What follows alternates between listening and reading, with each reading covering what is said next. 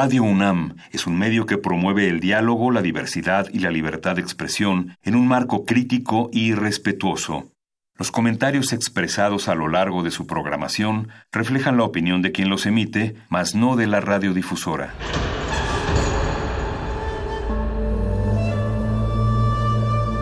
Un templo para la apreciación del ser mediante el sonido. Para nosotros.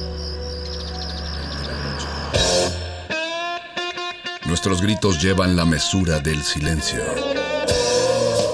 Y el descontento está lleno de baile y risas. La universidad Ustedes y nosotros somos la Resistencia modulada.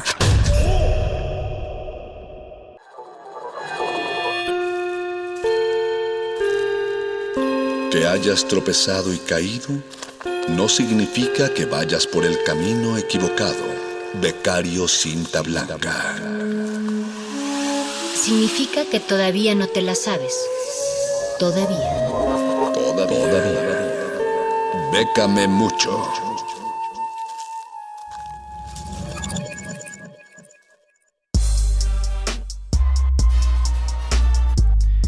Buenas noches, respetable auditorio, miércoles 11 de marzo de 2020, estamos transmitiendo en vivo a través del 96.1 FM desde las instalaciones de Radio UNAM en Adolfo Prieto desde la Ciudad de México, una nueva emisión de resistencia modulada que surge esta noche de miércoles, empezando con su sección Chide y Bécame Mucho. Don Agustín Mulia, el Voice, Betoques y el perro muchacho ya están del otro lado de la calle, también la señora Berenjena.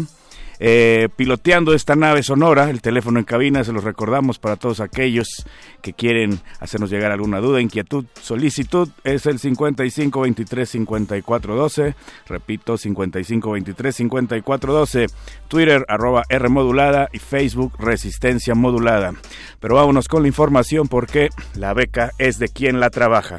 Esta noche traemos eh, unas cuatro convocatorias eh, que mencionaremos brevemente con motivo de los eventos del 8 y del 9 de marzo. Hicimos una selección para organizaciones feministas o que beneficien a mujeres. Estas que mencionaremos el día esta noche son parte de un listado que se publicará mañana en la mañana con un- una serie de opciones mucho más extensa, la cual podrán checar en Lecharre y podrán ver también en Resistencia Modulada. Pero bueno, la primera opción que tenemos es la de el apoyo a madres mexicanas, jefas de familia para fortalecer su desarrollo profesional. Esta cierra el próximo 20 de marzo a las 6 de la tarde. Va dirigido a madres mexicanas solteras, divorciadas, viudas o separadas que estén cursando estudios profesionales presenciales en sistema escolarizado y de tiempo completo técnico superior universitario o licenciatura. Tener al menos un hijo menor de 18 años es uno de los requisitos que vienen en el listado. Del mismo modo, ser alumna regular y sin materias reprobadas con un promedio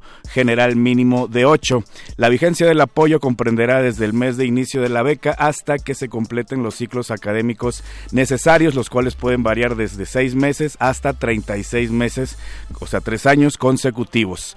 Eh, la cobertura de esta beca es un monto mensual por 4 mil pesos por concepto de apoyo para gastos sujeto a disponibilidad presupuestal. Eh, también incluye un monto único anual de 2 mil pesos para gastos de material escolar asignados al inicio de cada ciclo escolar, así como servicio médico proporcionado por el Instituto de Seguridad y Servicios Sociales de los Trabajadores del Estado, ISTE. Les recuerdo, el apoyo a madres mexicanas, jefas de familia para fortalecer su desarrollo profesional cierra el próximo 20 de marzo a las 6 de la tarde. La siguiente opción que traemos esta noche es la de Mama Cash, la cual financia proyectos liderados por mujeres. Esta convocatoria cierra el 31 de marzo y en este ciclo de solicitudes se centra en aumentar el apoyo a organizaciones e iniciativas que luchan contra las injusticias ambientales y están implementando soluciones alternativas y justas desde el punto de vista del medio ambiente. Eh, los grupos que respaldan Mama Cash eh, deben trabajar desde una perspectiva feminista y o de derechos de las mujeres, estar dirigidos por mujeres, eh, las niñas y o las personas trans o intersex a las que sirve También deben de tener promoción de los derechos humanos de las mujeres, las niñas y o las personas trans e intersex como su misión principal y no solo como un enfoque de uno de sus programas, entre otros requisitos que mencionan las bases completas, las cuales pueden checar. Al final les recordamos las redes sociales. Las cantidades de esta convocatoria varían de entre los 5 mil y los 50 mil euros por año. Eh, la cantidad media es de 20 mil a 30 mil euros al año, así que pueden checar a detalle las bases. Les recordamos, Mama Cash, proyectos liderados por mujeres, cierra el próximo 31 de marzo. La siguiente opción es Fondo Semillas, cierra el próximo 5 de abril a la medianoche. Es un fondo feminista que apuesta por la consolidación, sostenibilidad y aumento del impacto del movimiento feminista y amplio de mujeres en México. Para lograrlo, otorga financiamientos flexibles y acompañamiento para el fortalecimiento a diversos grupos eh, de mujeres. Eh, cada año abren esta convocatoria que es como el primer filtro donde se inscriben todas las organizaciones, eh, mencionan pues las necesidades que tienen o los proyectos que estarían interesados en financiar. Sin embargo, esta convocatoria no asegura que se les va a otorgar el recurso. Es el primer paso para todo el trámite que es considerarlos para que al final se concrete una donación para un proyecto. Eh, si su grupo ya recibe eh, actualmente un donativo por parte de Fondos Semillas, puede registrarse nuevamente para iniciar lo que es el trámite de eh, un segundo apoyo. Los montos de este fondo Semillas varían desde los 5 mil hasta los 50 mil dólares para temas específicos y la extensión de los proyectos puede ser de 12 o 18 meses con posibilidad de renovar. Fondo Semillas cierra el próximo 5 de abril a la medianoche. Y por último traemos el Foundation Channel, es un fondo para empoderar a las mujeres y su misión es promover la independencia y el empoderamiento de las mujeres y las niñas mediante el aumento de su acceso a los recursos económicos y oportunidades de emprendimiento, educación, capacitación, liderazgo y toma de decisiones, así como la salud y la protección social. Eh, apoya proyectos que tengan como objetivo mejorar las condiciones económicas y sociales de las mujeres y las adolescentes de todo el mundo. Los proyectos deben centrarse en el empoderamiento de la mujer y estar relacionados con una o varias de las siguientes temáticas que son recursos económicos y emprendimiento, educación y formación profesional, liderazgo y toma de decisiones, servicios sanitarios y de proyección social, arte y cultura. Los proyectos pueden durar dos o tres años y aunque no se maneja un monto fijo anunciado, pues eh, uno puede mandar su presupuesto eh, del proyecto correspondiente para ver si se le financia de manera completa o parcial. Esta convocatoria no tiene una fecha de cierre abierta, reciben los proyectos eh, en cualquier parte del año y hacen cuatro evaluaciones anuales. Entonces pueden aplicar en el momento que estén escuchando esta convocatoria. Les recordamos, las convocatorias de hoy fueron Foundation Channel, que no tiene una fecha de cierre, recibe todo el año. Fondo Semillas, que cierra el próximo 5 de abril. Mama Cash, que cierra el 31 de marzo, y Apoyo a Madres Mexicanas, Jefas de Familia, que cierra el próximo 20 de marzo. Para esta y otras opciones. Ya están publicadas en Twitter, arroba R modulada, Facebook, Resistencia Modulada, Facebook en Lecha Re. Y recuerden que mañana vamos a publicar en Lecha Re este listado de convocatorias eh, feministas o, dirigido a organizaciones feministas o cuyos beneficiarios eran mujeres para que las puedan checar y pues correr la voz para aquellos que necesiten estén haciendo este tipo de proyectos. A título personal ofrezco una asesoría o charla o conferencia para explicar cada una de estas opciones. Si no saben cómo aplicar a grandes rasgos eh, decirles cuál es el proceso o cuál sería la mejor opción de acuerdo a su proyecto u organización sin costo alguno. Obviamente si es fuera de la Ciudad de México, pues tendrían que cubrir mis gastos, pero no cobraré honorarios por estas charlas, así que cualquier cosa me pueden mandar mensaje directo en Facebook Lecha Rey y nos ponemos de acuerdo. Mientras tanto, los dejo con un bonito tema de Mel Banana dedicado a Denis Vélez, soprano mexicana que ganó la final de las audiciones del Met Opera. Se quedan ahorita al terminar este bonito tema de Mel Banana con Muerde Lenguas a cargo de Luis Flores y El Mago Conde y Manifiesto con la señora Berenjena y Perro Muchacho. Nos escuchamos la próxima semana con más opciones de convocatorias donde puedan aplicar mexicanos porque la beca es de quien la trabaja.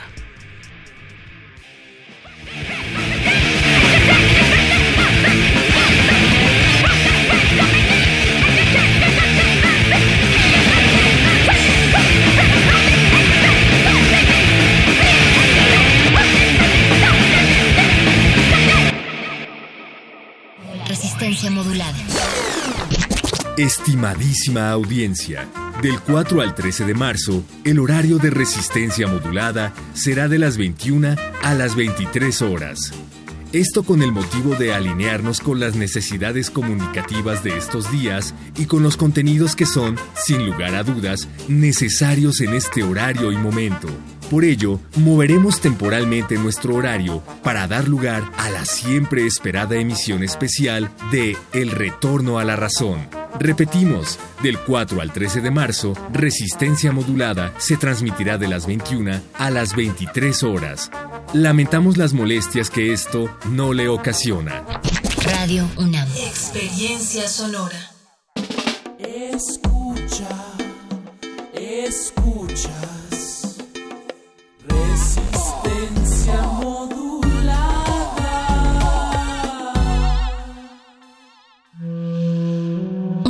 Individuo puede resistir casi tanto como un colectivo, pero el colectivo no resiste sin los individuos. Manifiesto. Logramos documentar un sistema reconocido. Defiendo lo que soy. A la dignidad que haga No hay sonidos distintos, solo separados. Tu cuerpo es una revolución. Manifiéstate.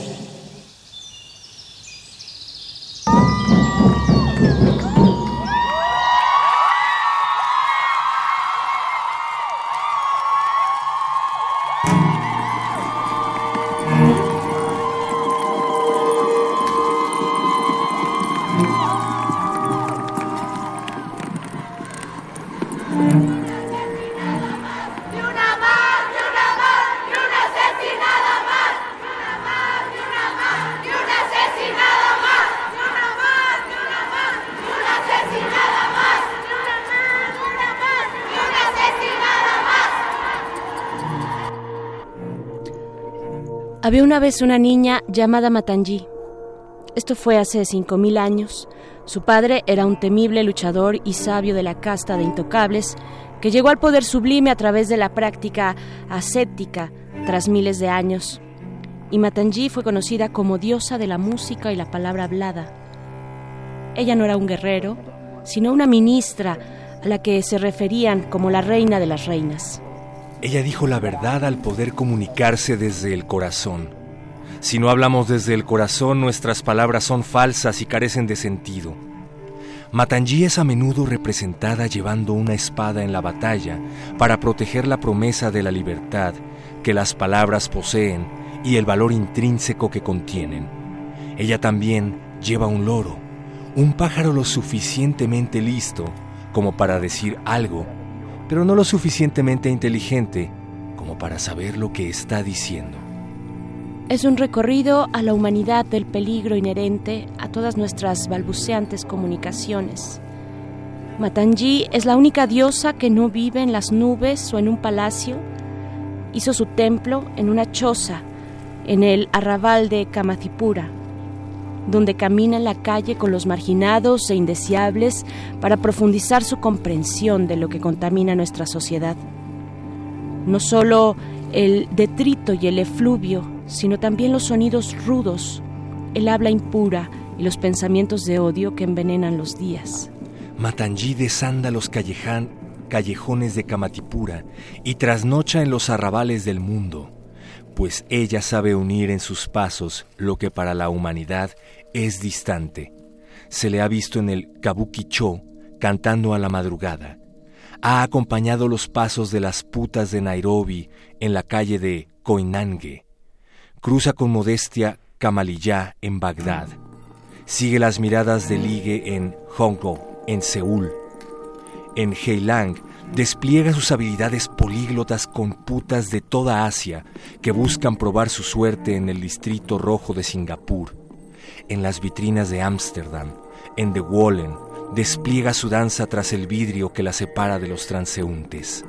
En la zona galáctica de Tuxtla Gutiérrez enseña a las centroamericanas las artes de sobrevivir el horror con una sonrisa y en la favela Rosiña se sacude al ritmo del baile funk con un perreo salvaje y, y extático. Matanji ha caminado de la mano de sus hermanas, las ha llevado a bailar a la calle de República de Cuba. Bhubaneswari las ha cubierto con su velo para caminar entre las parroquianas sin cegarlas con su divinidad. Matangi ha bailado para las sorprendidas y las entendidas. Kali ha masacrado a los demonios del odio y la envidia que se escondían en el corazón de las parroquianas. Kamala ha permitido que el loto florezca en sus párpados mientras duermen. Algunas noches de República de Cuba, en el centro histórico, son bendecidas por las diosas. Shodashi, la belleza de tres mil ciudades derrama su esplendor desde la barra. Bairabi, la furia en la pista, inspira un respetuoso terror entre las heteronormadas conformistas. Acompañan a Matangi en su misión. Hoy, como en esas noches, bailemos con las diosas.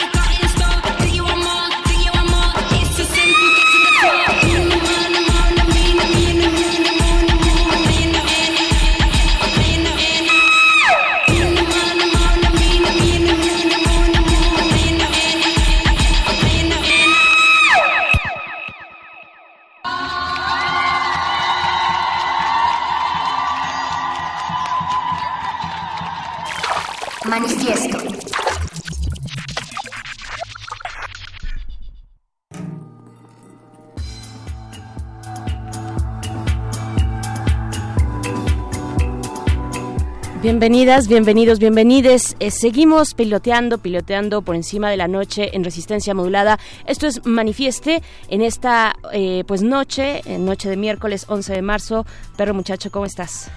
Bienvenidos a todos allá afuera, orejas atentas. Bien, Berenice Camacho, me encanta la idea de que este sea el único programa de resistencia modulada que tiene nombre intercambiable.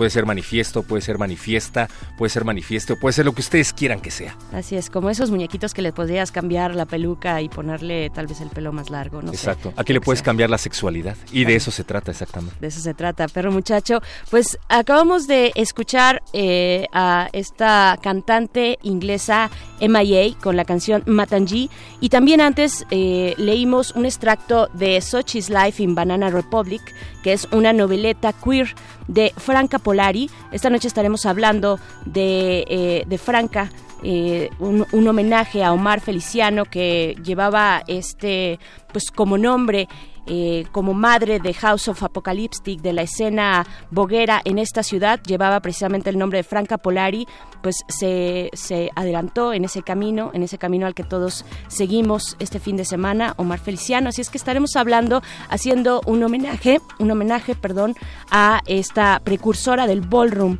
madre de House of Apocalyptic aquí en la ciudad. Y también hablaremos del Día de Internacional de las Mujeres Trabajadoras, la jornada que se vivió este domingo y lunes. En unos momentitos más con Valentina Sendejas, subdirectora del Instituto de Liderazgo Simón de Beauvoir Perro Muchacho, tenemos redes sociales y tenemos mucho de qué hablar. Díganos, por favor, cómo vivieron ustedes la jornada del pasado 8M, si es que fueron a la marcha, si, si es que no fueron a la marcha, pero decidieron apoyarla desde lejos, o si ustedes decidieron que estas marchas son francamente inútiles y están en contra del paro de mujeres, pues también argumenten en redes sociales, díganos por qué sí o por qué no, arroba R modulada en Twitter y Resistencia modulada en Facebook. Ahí está. Porque se pues, vale, ¿no? Digo, también se trata de hacer un diálogo. Queremos escucharlos, queremos saber cuáles son sus argumentos en contra o, o, a favor. Todas las opiniones se pueden verter aquí en Manifiesto. Sin duda. Vamos a ir con algo de música, muy rápido y volvemos. Manifiesto, manifieste en resistencia modulada.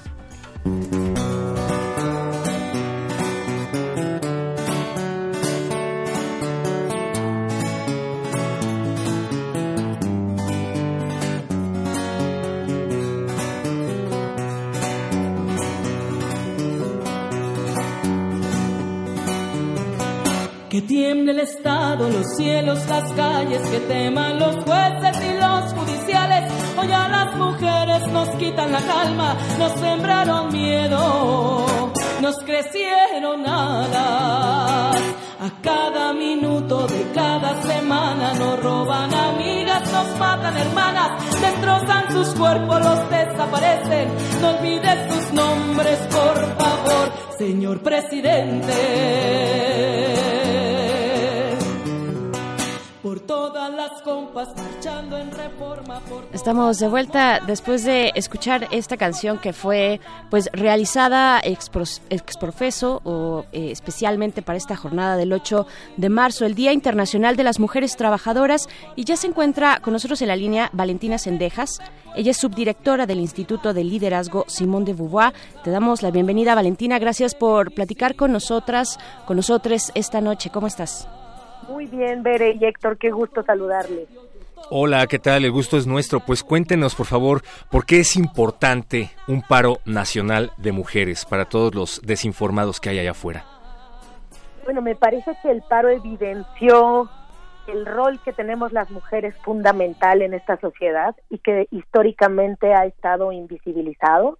Podemos hablar específicamente, por ejemplo, del trabajo de cuidados que realizamos las mujeres es un trabajo fundamental para que las sociedades funcionen, para que las personas nos sociabilicemos, para que este trabajo es cuidar a los niños, cuidar a los adultos, hacer la comida. Es un trabajo que tradicionalmente hacemos las mujeres y que nunca se ha visto primero ni como un trabajo, ni se ha valorado, ni se ha reconocido. Y eso ha implicado que las mujeres estemos en una situación de desigualdad, por ejemplo, para tener otros trabajos, ¿no? Entonces, la, primera cosa que me parece que la, la, huelga quería evidenciar es el rol fundamental que tenemos las mujeres, tanto en la vida familiar, al interior de las casas, como incluso en la economía del país. Claro. Y lo segundo, la urgencia de que toda la sociedad, el gobierno, las empresas privadas, los hombres, eh, la sociedad en su conjunto, tomemos medidas serias para parar la violencia desmedida que se vive en México contra las mujeres. Por supuesto, Valentina, Valentina Sendejas, eh, ¿cómo, ¿Cómo se sintieron ustedes en desde el Instituto de Liderazgo Simón de Beauvoir con esta edición en general como más una vista panorámica? Eh, a diferencia y en comparación de otras de otras eh, conmemoraciones de este día del 8 de marzo, ¿cómo lo sintieron ustedes? ¿Hubo una afluencia pues mucho mayor? Nuevas, eh, nuevos perfiles de mujeres se sumaron a esta marcha, perfiles que probablemente no habían marchado. ¿Cómo lo sienten ustedes que han seguido pues toda esta lucha por los derechos de las mujeres en, nuestro país, en la región, por supuesto, en el mundo entero, porque las, las protestas se dieron y las marchas se dieron en todos lados, ¿no?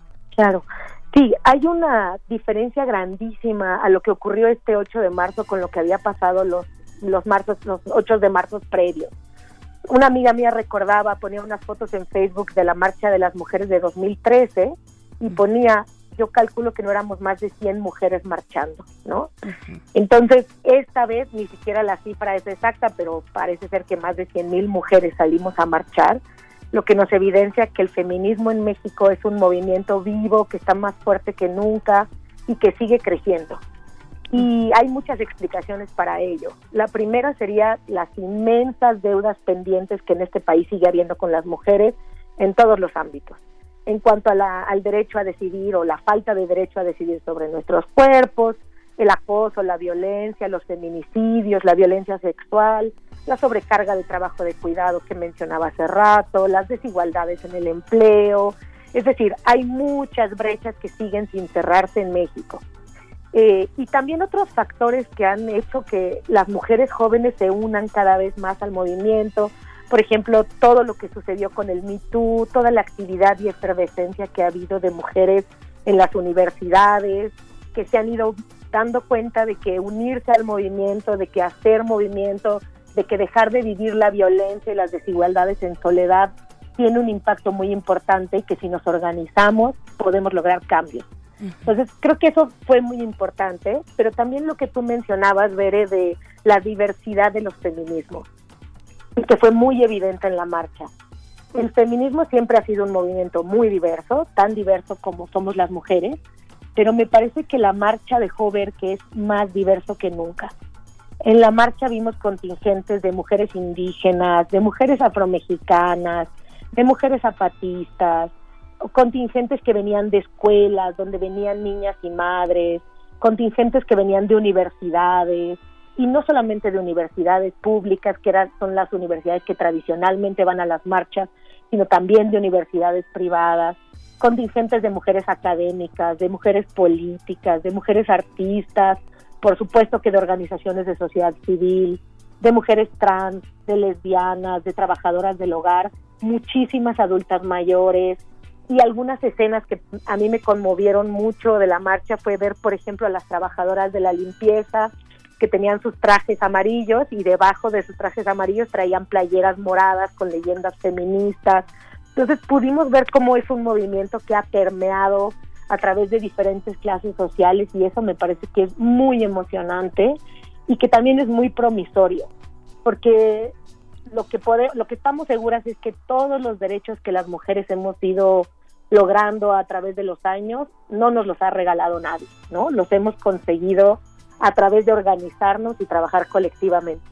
Entonces, el ver que la mitad del país o que tanta gente está levantada alrededor de estos temas, tantas mujeres, a mí me da mucha esperanza de que vamos a lograr muchos cambios que hacen falta. Hablando de las personas que se han sumado a la marcha o al apoyo a la marcha, pues una de las eh, ventajas que yo he visto en el día a día es que el tema está sobre la mesa, el tema se está reflexionando en la mesa familiar y eso está, pues implica que brotan un montón de cosas. Por un lado brotan los testimonios de mujeres, adultas mayores incluso, como usted decía, que se atreven a hablar de casos de acoso que han sufrido, que se lo habían callado durante muchos años. Y por el otro están pues las, las masculinidades, sí, hay que decirlo, tóxicas, machistas y, violentas de miembros de la familia que pues han dejado estupefactos a más de una, ¿no? En ese sentido, ¿qué es lo que deberíamos de reflexionar después de esta manifestación? Sí, como tú dices, esta esta potencia del feminismo ha trastocado todos los aspectos o muchos aspectos de la vida, ¿no? En las familias creo que es una plática continua, ¿no? O sea, muchas mujeres, muchas jóvenes particularmente están llevando a las mesas de discusión en sus familias estos temas y es muy lindo ver que las mamás se están solidarizando, ¿no? Y están haciéndose conscientes de la propia desigualdad que han vivido, y que siempre vivieron como una desigualdad individual, o sea, como un problema individual, y que ahora están pudiendo ponerlo en una perspectiva más sistémica y ver que las desigualdades que han vivido no son personales, ¿no? El, viejo dicho feminista muy sabio de lo personal es político, ese es un proceso que las mujeres nos damos cuenta un buen día, ¿no? Que todas las desigualdades y y las insatisfacciones y las violencias que vivimos dentro de la pareja no es algo que nos pase solo a nosotras, sino que compartimos con otras mujeres. Entonces creo que esto ha sido muy importante, estas discusiones, creo que es muy importante que las mujeres que vamos entendiendo esta desigualdad podamos compartirla en los espacios donde aún no se entiende. Y me parece que lo que tú mencionas de los hombres es importantísimo. Si bien es cierto que las mujeres llevamos muchísimo tiempo luchando por tener más derechos, también es cierto, yo estoy convencida de que si los hombres no hacen una reflexión al respecto, no vamos a seguir avanzando. Entonces sí creo que es muy importante que los hombres tengan un rol activo, lo cual no quiere decir que se monten o que se suban a los espacios que las mujeres hemos construido, sino que abran los suyos propios, ¿no? Que lean, hay muchísima literatura feminista también escrita por hombres, ¿no? Hay mucha literatura que habla precisamente sobre masculinidades, sobre masculinidades no tóxicas, que ha sido escrita por hombres y que es muy interesante y sería muy útil que los hombres se acercaran a ella y la leyeran, pero que también reflexionen entre ellos, que hagan espacios de discusión donde puedan reflexionar sobre qué pasa, ¿no? En este mundo, porque porque es cierto que este sistema patriarcal no solo perjudica a las mujeres, también perjudica a los hombres, ¿no? O sea, este ideal de masculinidad donde los hombres tienen que resolver con violencia los conflictos, donde para ser hombres no hay que interesarse por cuidar a, otros, donde los hombres no se permiten llorar ni manifestar sus sentimientos o no consideran a sus parejas sus pares, pues al final también repercute negativamente en los hombres. Entonces creo que es muy importante que los hombres conversen entre ellos y se cuestionen estas formas de ser hombres y también creo que es muy importante que cuestionen a otros que rompan la solidaridad machista, que cuando escuchen a otros hombres hacer chistes machistas, que cuando sepan de otros hombres que son violentos, que son homófobos, que los que los interpelen, que hablen con ellos y les expliquen por qué esos esas acciones al final son inicios de violencia que al final terminan en feminicidios, ¿no? Es una cadenita que se va haciendo cada vez más grande. Entonces me parece que es muy importante que los hombres tengan un rol activo en esto y que se sientan que también es su derecho participar, también es su derecho informarse más y que los beneficios de cambiar este estilo de masculinidad tóxica también van a ser para ellos. Claro, Valentina, si algo ha mostrado esta lucha de las mujeres es la transversalidad, toca eh, pues prácticamente todos los ámbitos de la vida privada, íntima, pero también de la vida pública. Eh, y no solamente se, em, se acota o se circunscribe a nuestro país, mucho menos a la Ciudad de México.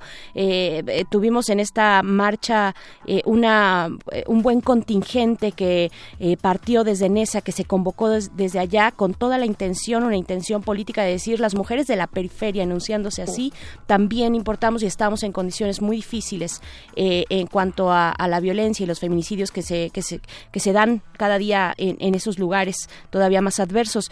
Pero eh, un poco más allá, yo quiero preguntarte sobre tu reflexión acerca pues de lo que está pasando en la región porque venimos también de después de por lo menos dos años digamos de la discusión que se da en Argentina con la eh, despenalización la legalización del aborto eh, despenalizar esta esta práctica que se da y que afecta a las mujeres más jóvenes eh, perdón más este más vulneradas económicamente no las en situación de pobreza. Se da esta marea verde pero también tenemos en Chile eh, pues este performance las tesis no que se bailó que se que se gritó en todos en todo el mundo, eh, un violador en tu camino.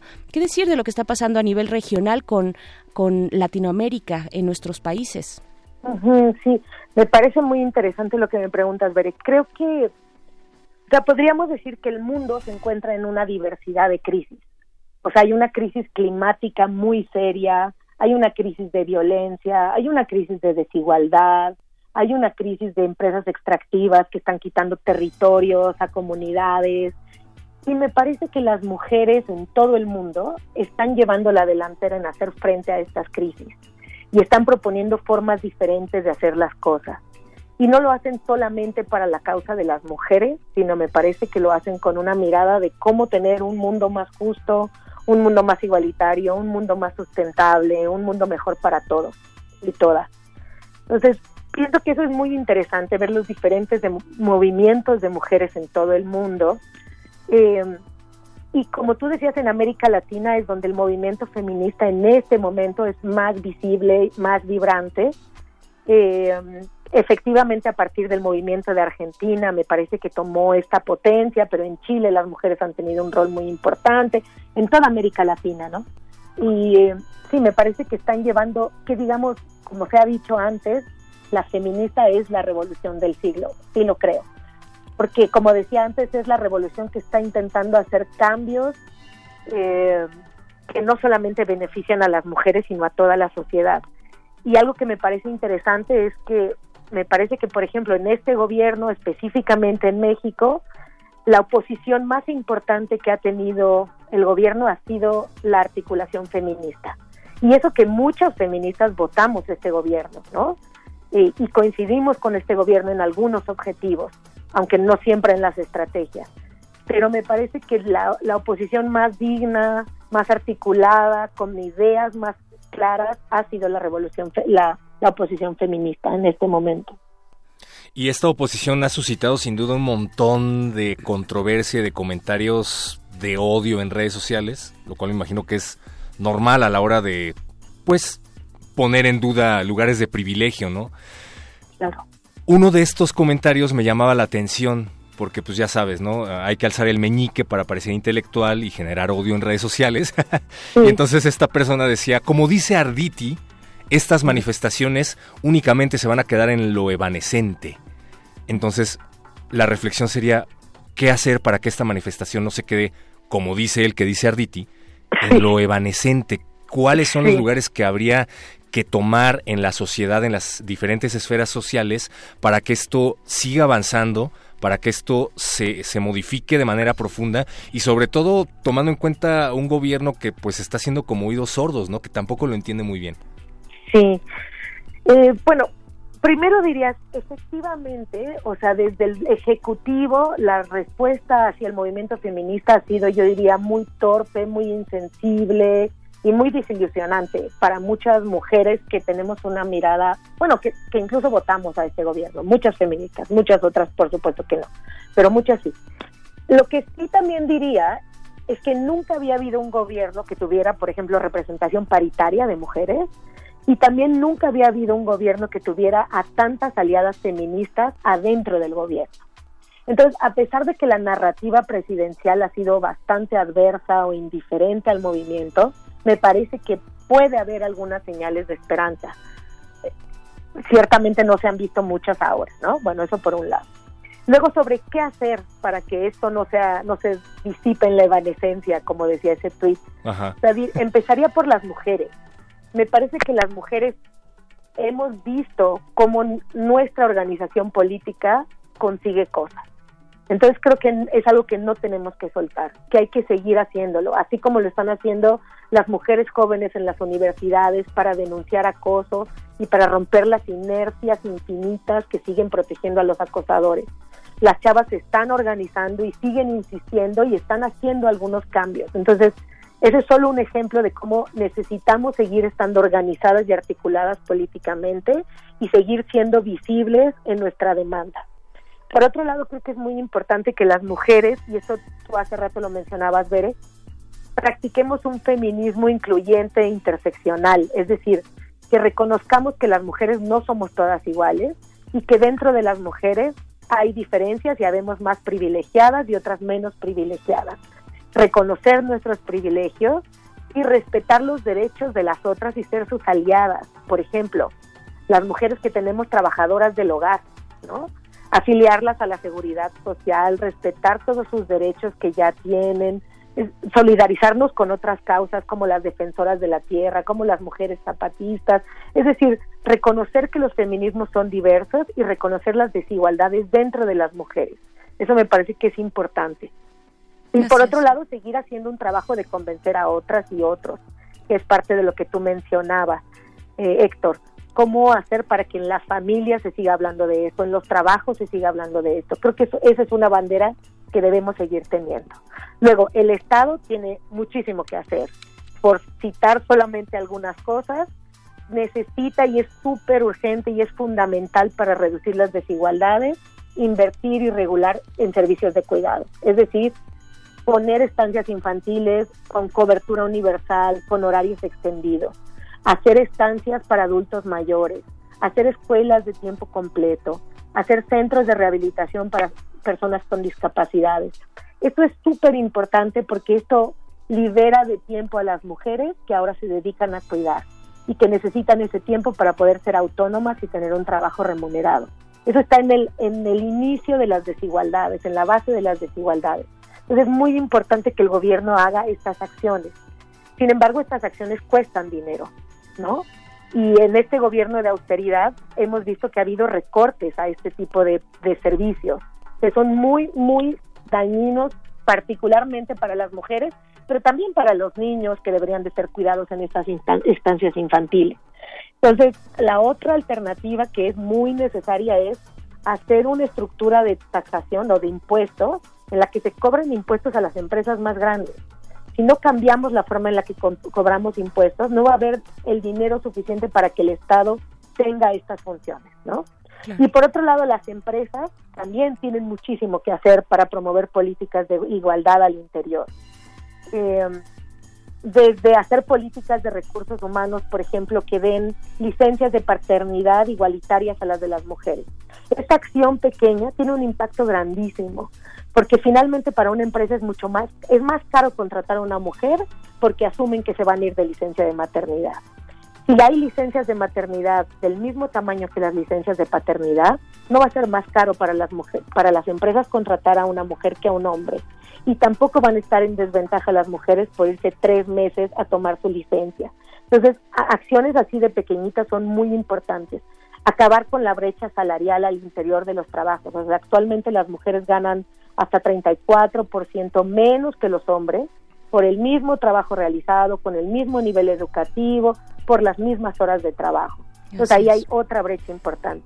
Establecer protocolos de, de, acoso y establecer una política de cero tolerancia a acoso. Esto en espacios de trabajo, en espacios laborales. Establecer protocolos de lenguaje y de comunicación incluyente. Y por supuesto en todos los espacios hacer procesos de capacitación sobre igualdad de género y, y derechos humanos. Sí. Eso es algo que tendría que estar presente en todo el sistema educativo, en todas las empresas y que tiene un potencial transformador muy grande. Sin duda es, un, es. es, una tarea larga, es una lista larga, pero, pero se puede hacer. Y yo me voy a atrever un poquito a, a resaltar a esta reflexión acerca de la masculinidad que nos afecta a todos, ¿no? Porque hablando de esto, reflexionemos también como hombres qué tanto nos afecta en nuestro día a día y, e incluso en, en nuestra salud, en términos de salud pública, esta masculinidad que te obliga a no llorar, a no expresar tus sentimientos, a no hablar de tus emociones, a no establecer límites, a tomar mucho, porque si eres macho tomas muchísimo, pues también hay que ver hasta qué grado eh, nos afecta a todos, ¿no? Así es. Totalmente. Pues, hay sí. estadísticas que dicen que en general los hombres por las causas que mueren es por exceso de alcohol o por exceso de drogas. Uh -huh. Los índices de suicidio en hombres son mucho más altos que las mujeres. La esperanza de vida de hombres es mucho menor que la de las mujeres. Entonces, efectivamente, tienen impactos muy grandes estas masculinidades tóxicas en los hombres, ¿no? Que también a, a, a los hombres les conviene transformar. Pues Valentina Sendejas, eh, invitamos a todos, a todas, a todos a hacer estas reflexiones, a quedarnos con estas ideas, con estos pendientes que nos tocan de verdad como sociedad. Eh, y te agradecemos mucho esta esta conversación en esta noche eh, y, e invitamos también a que eh, pues visiten las redes sociales del Instituto de Liderazgo Simón de Beauvoir que han estado impulsando desde hace mucho tiempo distintas causas. Pienso por lo menos ahorita en la de en la que engloba, digamos, a una personalidad como la de Marcelina Bautista activista precisamente por los derechos de las mujeres y, y los hombres también, eh, de trabajadores del hogar. Te agradecemos mucho, Valentina, eh, y te mandamos un abrazo. Igualmente, Bere y Héctor, buenas noches. Gracias. Pues Hasta bueno. luego. Gracias. Seguimos, seguimos aquí, seguimos aquí, nos vamos a ir con música, perro. Vamos a escuchar a las brujas, porque también nosotros somos seguidores de las brujas que siguen entre nosotros y a las que no pudieron quemar. Estás en manifiesto.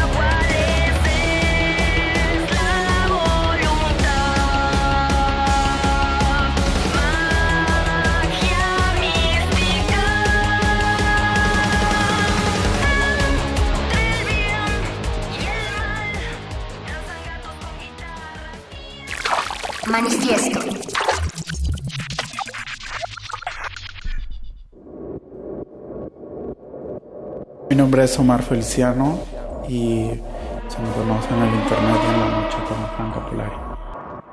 Franca Polari es este madre o comadrota, como me gusta decir, de, un, de una casa de Vogue. Justo porque eh, yo invento a Franca y Franca tiene una trilogía que se llama Ética de Estética. Acabamos de escuchar la voz de Omar Feliciano, eh, tipógrafo Franca Polari, ya, ya lo escuchábamos, él mismo se presentaba así. Y es que estamos haciendo un homenaje, un homenaje muy breve, eh, pero muy sentido también, y para comentarnos de eh, pues un legado de verdad importante en esta ciudad, en la escena nocturna de esta ciudad. está en la línea Victoria Vargas Payán, bailarina, cantante, actriz, performer, travesti, estrella de burlesque, voguer, madre de The Mexico Captor of the Royal House of La Bella y también eh, amiga desde tantos años de Omar Feliciano, de Franca Polari. Victoria, ¿cómo estás? Hola, buenas noches, muchas gracias. Al contrario, buenas noches, gracias a ti. Eh, pues decidimos hacer este pequeño, este pequeño homenaje, este pequeña, eh, pues remembranza del trabajo, de, del trabajo, pero también de la entrega de Omar Feliciano, Franca Polari y todo lo que significó para la escena del voguing en esta ciudad. Cuéntanos, para aquellos, aquellas que no conozcan eh, el trabajo de Franca y que pues desafortunadamente este fin de semana pues se adelantó en ese plano para nosotros, ¿no? Así es, pues bueno, muchas gracias por este este espacio a nombre de pues no solo de The House of la Bella México, sino de House of Apocalyptic, la casa que eh, Omar Franca Polari, mi hermano, mi hermana, eh, fundó en marzo de perdón en marzo de 2015 y con la que se da inicio este a la escena ballroom en México. Eh, bueno Franca venía estudiando y aprendiendo sobre eh, la escena ballroom desde hace bastante tiempo. Franca eh, pues era también una persona este multidisciplina este bueno a mí me gusta decir multidisciplinada igual que yo este porque bueno este tanto él como yo eh, venimos del contexto del activismo en defensa de derechos humanos de prevención de VIH de defensa de las personas que viven con VIH y sobre todo de pues lo que llamamos el movimiento LGBTTI para este para nosotras era eh, siempre fue muy importante abrirnos espacios abrirnos camino como personas rechazadas como personas disidentes de la heterosexualidad obligatoria. Eh, abrir un camino para que esta vida nos fuera más fácil de transitar y al mismo tiempo dejarlo abierto para que quien le fuera útil pues pudiera retomar ese camino e incluso agrandarlo si le quedaba chico. Y un poco ese fue el espíritu detrás de crear una casa eh, como House of Apocalyptic, una casa en la que el amor, la ternura radical, los principios aprendidos del el feminismo tienen mucha importancia, reivindicar las figuras y las presencias femeninas a todas aquellas personas que se nos rechazan precisamente por tener alguna expresión o algún comportamiento que desde la óptica heterosexista y machista es eh, calificado como femenino y por tanto como algo que este no debería ocurrir para nosotras y por eso uso el femenino generalizador y sé que mis hijas todas este lo usan con orgullo, mis hijas, mis hijos, mis, hijes, porque también tenemos no binarias, este, están, estamos eh, en un total compromiso con esto. Y pues bueno, para, para ello este se inició House of Apocalyptic hace 15 años eh, como parte de la culminación de pues una trayectoria como ya les comentaba, que viene desde los activismos, que viene también de una relación muy fuerte, muy profunda entre Franca y y yo, este, pues como hermanas, porque nos conocimos, pues ahora sí que en 1988, ya les revelé nuestra edad, este, eh, cuando entramos a la secundaria y pues bueno, cuando eh, iniciamos, eh, bueno, yo inicié junto con Franca, a invitación suya, esta aventura de crear eh, comunidad y de que de crear y hacer explotar la cultura ballroom en México. Este pues bueno eh, como te decía es como la culminación de toda esta trayectoria y es como eh, la obra más grande y el legado más grande que Franca mi hermano pudo dejarnos. Este para mí es un el más grande regalo que pudo darme perdón si me emociono. Pues es esta eh, gran familia que con la que ahora cuento este aquí en Ciudad de México, en Monterrey, en Mérida, en Querétaro, en Puebla, en Toluca, en Guadalajara, en todas las este, ciudades del país donde hay por lo menos una semilla del apocalíptic. Del apocalíptic, por supuesto. ¿Cuál es, cuál es eh, Victoria Vargas Payán, la, qué significa la, la desobediencia del, del voguing, de la pose? ¿Qué, qué, qué significa? ¿Qué nos quiere? ¿Cuál es el mensaje de rebeldía? Bueno, este, todo tiene su origen eh, a finales de los años 70 dentro de lo que ya existía como cultura, la cultura ballroom este, viene desde hace mucho tiempo en Estados Unidos, principalmente en los barrios de Queens, en los barrios marginalizados.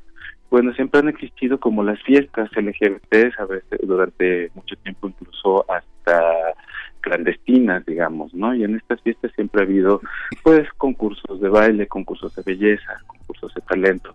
Entonces hubo una ocasión que una, este, la pionera y fundadora de la cultura ballroom, como la conocemos, que su nombre era Cristal La Bella, ¿no? Eh, mi abuela Cristal La Bella, quien se hartó de la discriminación que sufrían las personas eh, afroamericanas, las personas latinas, las personas trans, las mujeres trans, por parte de, eh, pues bueno, una mayoría eh, opresora y privilegiada por parte de la población caucásica de Estados Unidos.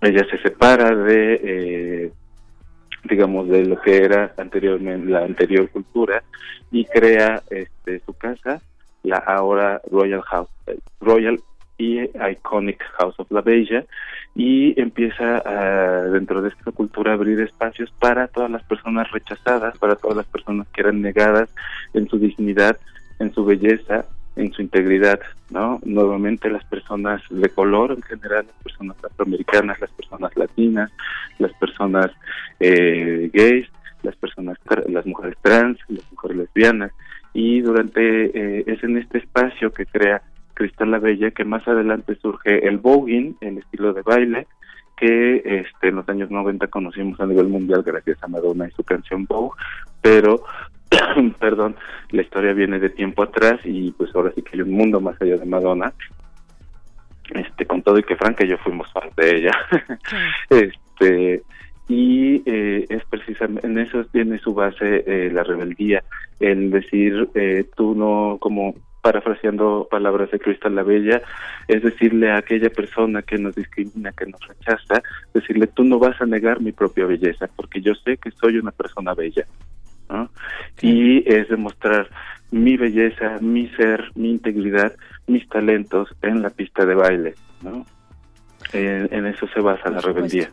Para, para las personas que no estén al tanto de todo esto y que se quieran adentrar al mundo del ballroom, al mundo de la ball culture, pues los invitamos a que se den una vuelta por el canal de YouTube de Resistencia Modulada a los videos del Kiki Ballroom, precisamente que se hizo aquí en la sala Julián Carrillo. Radio UNAM siempre atento a la diversidad y a la fiesta, en donde pues participó Franca Polari y pues Sí. creo que la mejor forma de homenajearlo sería bailando, Berenice. Bailando, eh, Claro. gozando, poniendo la pose.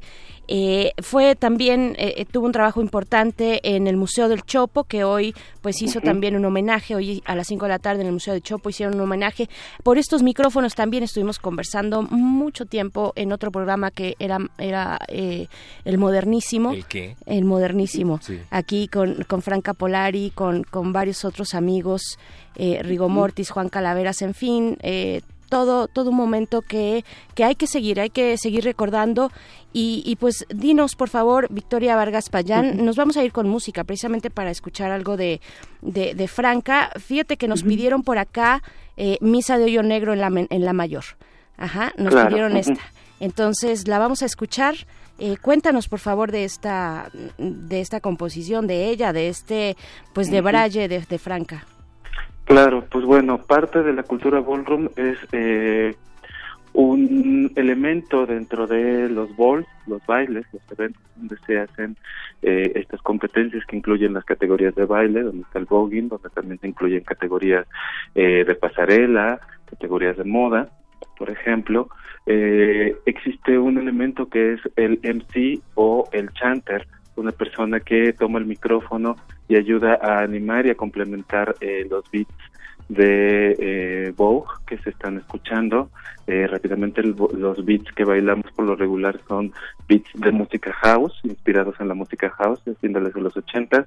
Más adelante se genera como tal el género musical ballroom, al, por, al cual eh, bailamos pues ahora sí que todas y todas este, las bogueras. Y Franca y su servidora fuimos a la vez los primeros chanters de la escena mexicana, eh, de la escena ballroom mexicana. Y eh, bueno, Franca pudo como desarrollar eh, colaboración con varias eh, personas, con varios músicos una es la que la que tú mencionas, en la que retoma esta parte, este elemento del chanting con un elemento precisamente como de misa, como de oración, que eh, a Franca le, le gustaba decir que eso pues está como conectado con incluso elementos muy primigenios de eh, varias culturas originales de este, de este mundo, ¿no? Donde eh, se canta también para liberarse hay un canto eh, por parte de alguien que lleva, digamos, la voz principal y una respuesta por parte de quien está escuchando. ¿no? Este, pues y ya lo... tiene mucho que ver con eso, claro. Claro, Victoria, ya, ya lo estamos escuchando y, y tenemos que despedirnos, se nos ha acabado el tiempo en esta emisión. Queda ahí la invitación, no, gracias a ti de verdad, eh, queda la invitación para que, bueno, sigan las redes sociales de eh, arroba apocalyptic mx, House of Apocalyptic, y, y las tuyas también eh, desde House of La Bella. Te mandamos un abrazo a ti que compartimos con todas, con todes eh, los que hicieron esta escena, gracias. desde Gire también, en fin, desde todos los espacios donde Omar Feliciano eh, dejó una marca oscura, de, de- de oscuridad y rebeldía muy importante. Muchas gracias, Victoria Vargas. Muchas gracias a ustedes. Hasta pronto. Hasta pronto, gracias. Pues este es nuestro homenaje a Omar Feliciano, Tipi, Franca Polari, tipógrafo. Los vamos a dejar con estas poses y nos despedimos ya del manifiesto de esta noche, perro muchacho. Gracias, Berenice Camacho, pero sobre todo gracias, Franca Polari.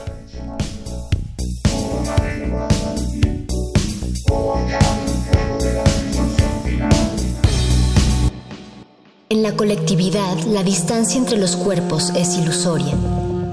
Pero en esa distancia está nuestro manifiesto.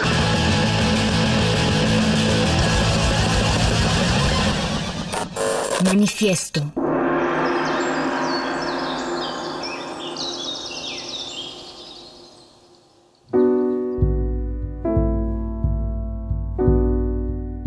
Timani nasissina pasciane rigitte, tingengerui di gianeria virili di lari. 96.1 de FM. Como si sus ojos. Das Tor mit dem gotischen Buch. Comunícate con nosotros. Correo de voz 5623-3281. Correo electrónico radio arroba unam punto mx. Escuchas The varied carols I hear. X E U N Radio UNAM. Experiencia sonora.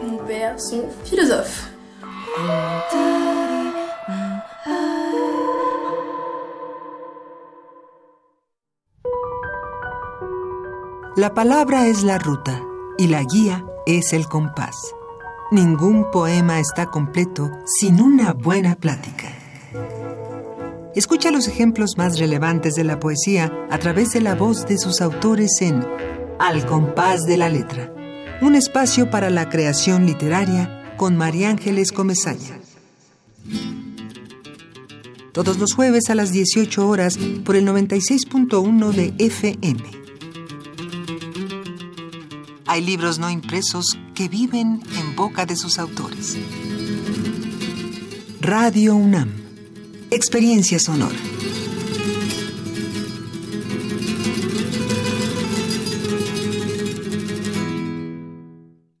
¿Te ofrecieron un trago o un cigarro? ¿O un churro? Natacha. Y te dijeron que no pasa nada. ¿Seguro que no pasa nada? Antes de entrarle, deberías saber lo que las sustancias adictivas pueden causar en tu cuerpo. ¿O te gusta andar por ahí con los ojos cerrados? Mejor llama a la línea de la vida de Conadic 800-911-2000 cualquier día a cualquier hora. Aquí te escuchamos. Juntos por la paz. Estrategia Nacional para la Prevención de las Adicciones. Gobierno de México. La música nos une con otros tiempos y otros lugares. Cada género nos transporta a un sitio en la historia y en el mundo. Acércate a los puntos cardinales. Escucha los ritmos de la humanidad con Mundofonías.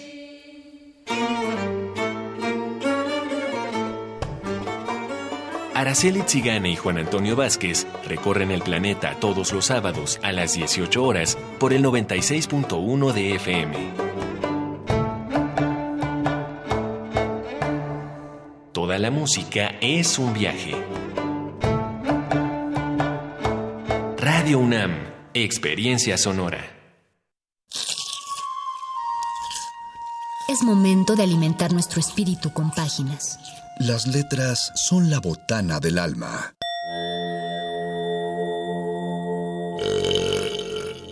Recuerda la máxima. Los libros son como los tacos. Aún los malos son buenos. Muerde lenguas.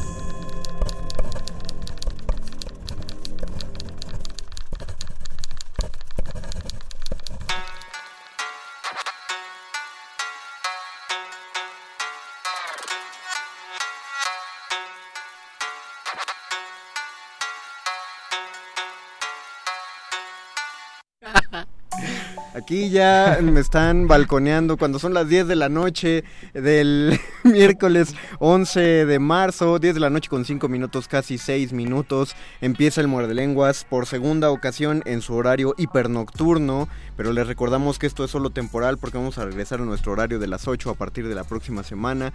Los saluda mi compañero Luis Flores del Mal. Y mi compañero El Mago Conde. Y estamos transmitiendo desde el 96.1 de FM o en www.radio.unam.mx. O métanse al Muerde TV para que vean nuestras hermosas caras en el Facebook de Resistencia Modulada. La, la razón por la cual hacemos radio, efectivamente. Para y que también comprueben. para que comprueben porque no mejor sí quédense nada más en los micrófonos Facebook Resistencia Modulada y también para que comenten en vivo del el tema que vamos a tratar hoy. Eh, el, el lunes pasado nos, nos enfrascamos en el Día sin Mujeres y continuamos con la literatura sin mujeres, la, la transformación que hubiera tenido si hubiéramos negado completamente el papel femenino dentro de todas las aristas de la literatura. Saludamos a la señora Berenjena que va de salida gracias a Manifiesta y a Perro Muchacho que estuvo ahí también, a don Agustín Mulia que sigue en la operación técnica. A Betoques y a Oscar El Voice en la producción. Y a Alba Martínez que sigue presente en la continuidad. Y además, eh, justo, eh, ustedes saben que hubo ausencia el lunes y la única la ausencia que se notó no solo fue de todas las compañeras que trabajan en Radio UNAM, sino de nuestra consabida sección teatral de los lunes que no tuvo lugar eh, ese día porque la pasamos para este miércoles por las invitadas particularmente especiales que tenemos esta noche. Así que si ustedes se preguntaban qué había pasado con esa sección, no nos puede faltar. Recuerden que este programa de radio siempre tiene un programa de mano.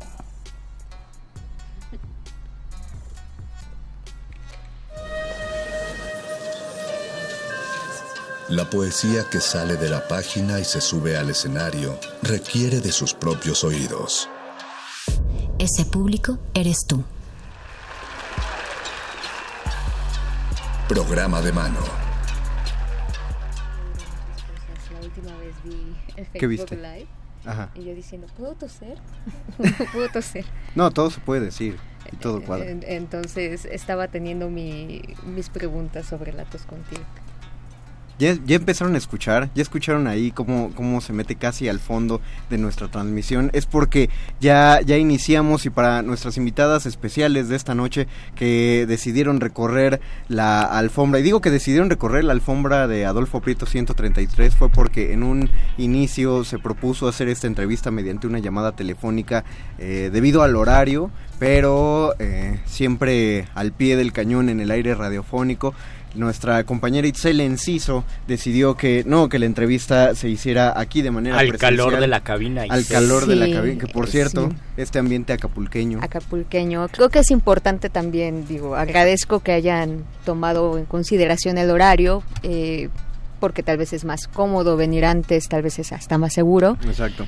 Pero creo que también necesitamos reapropiarnos de los espacios, transitar sin miedo y no dejar de hacer cosas que haríamos por ese por esta situación. Creo que también de nosotros depende no normalizar y no escondernos en casa. Entonces por eso es que vinimos. Gracias y qué bueno que lo dices, Itzel. Y la está acompañando Lena Dubó. Bienvenida, Lena. Muchas gracias por estar aquí. Que eres compositora de la música, eh, de la música que por ende es original de la de una de, de, los asuntos que se va a tratar en esta entrevista, que es la, el montaje de las hilanderas y la muerte. Eh, pero aparte esta obra está enmarcada en, en, un evento más grande. Platícanos de él, por favor, Itzel. Es un ciclo de mujeres directoras en el Foro Belecén. eh, fuimos convocadas siete directoras, eh, con Chileón, que se presentó la semana pasada, con Cachorro de León casi todo sobre mi padre. La siguiente semana hay tres propuestas. Eh, está el jueves, está Fabs, fa, bueno, Fabiola Llamas. Fabs Llamas, ya es, Fabs Llamas. Ya es un nombre artístico también, ¿no? De, Pues, de Fabiola. Siento, eh, con cinco voces en, en, una. Está Paola Izquierdo con Nerwen. Está, esas dos están el jueves. El viernes se presentará La Reina ha muerto de Itari Marta. Uh -huh. La siguiente semana, Pájaros, eh, La Juventud en Extinción de Tania Mairén. Y el viernes cerrará por temor a que cantemos libres. Eh, bueno, yo la asocio con Lisette Rondero porque fue mi maestra, pero dirigida por Nora Manek. ¿Desde cuándo se gesta este ciclo de mujeres directoras? Es, es el primer, es el primer ciclo. Eh, lo organiza Elisa, a su apellido se los debo. No, noches. No, no, no. Es que bueno, ahora, ahora él, eh, no quiero decir alguna barrabasada. No, en, en, en, unos momentos se los digo, se me fue. Son muchos nombres. de Lo organizó ella, nos convocó a nosotras directoras de varias generaciones. Uh -huh. Digo, no tan jóvenes tampoco, pero... Pero eh, sí. Pero sí, ¿no? Porque estamos según todavía... mi joven, no. Ah, yo ya no soy joven. Pero sea, según Conocido, Fonca, sí, ¿no? A Fonca, Fonca, todavía, Fonca todavía. Hasta 35 años. Ah, sí, entonces. para Fonca todavía soy joven. Yo creo que ahí les tiraron porque pues ya, si no, como... Eh, se convocó a estas directoras con el fin también de dar una presencia de que sí se está haciendo teatro y aunque cada vez hay más espacio para que las mujeres directoras podamos presentar nuestro trabajo, todavía no es equitativo. O sea, todavía en, en, estas cuestiones de poder sí sigue muy marcada la presencia de los hombres, cada vez van abriendo espacios. Creo que de ahí la importancia también de conocer propuestas muy diferentes, cada una con su toque y, y con la lucha de cada una pero que es muy congruente con lo que está pasando. Vaya, son mujeres que yo admiro, con Chileón, una mujer que aparentemente no hubiera llegado a donde llegó y, y, hoy en día es una de las dramaturgas más importantes, contando hombres, mujeres, quimeras, uh -huh. lo que sea, en México. Fabiola Llamas, que tiene un proyecto muy interesante que ha venido a hablar de él aquí, que es. Tejiendo Redes, que es dar este espacio para que hacedoras de teatro vayan precisamente tejiendo redes de trabajo. Paola Izquierdo, que a partir del cabaret, que el cabaret en sí es muy político, pero eh, tiene la, eh, bueno, para mí es una genialidad porque a mí me cuesta trabajo de a partir del humor generar una reflexión. O sea, uh -huh. Creo que eso también es una postura muy importante. Itari Marta, con el teatro penitenciario y lo que ha hecho de, de llevar un, un bueno poder cobrar para que los internos cobren y dignificar también su trabajo para mí eso es inserción es integración eh, Lisa Turrondero ya había dicho que es para mí una maestra que a partir de la disciplina, del trabajo, no solamente se ha quedado en una idea, sino lo ha hecho. Y, cada, y además ella no solamente se presenta en teatros institucionales, busca acudir a otras comunidades.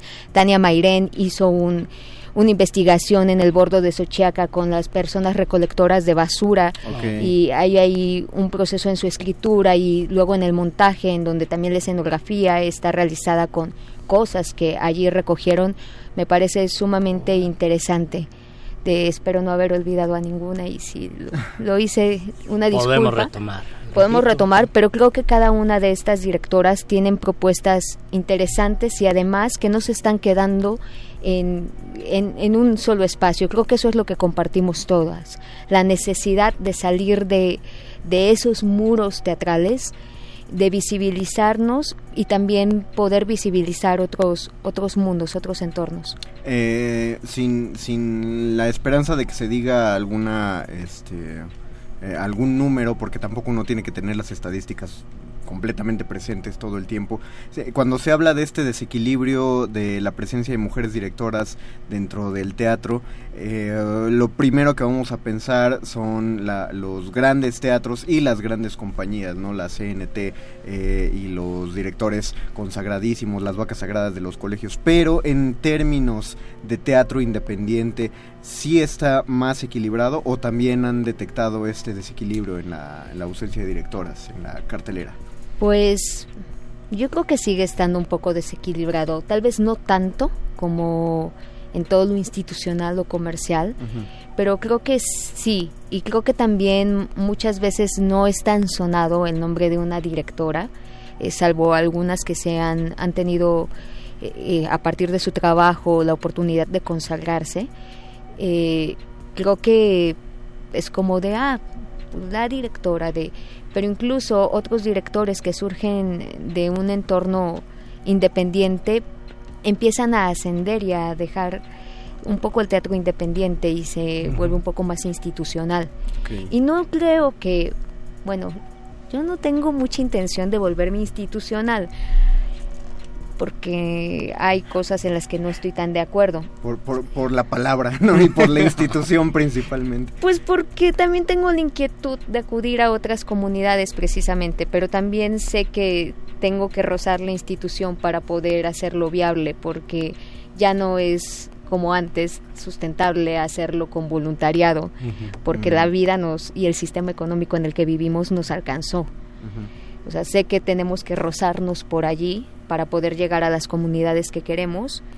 Pero creo que también es necesario tener una presencia institucional. Tal vez no voy a ser yo como la que va a encabezar eso, pero creo que hay otras mujeres que, que tienen ese perfil, lo están buscando y se tienen que abrir esos espacios.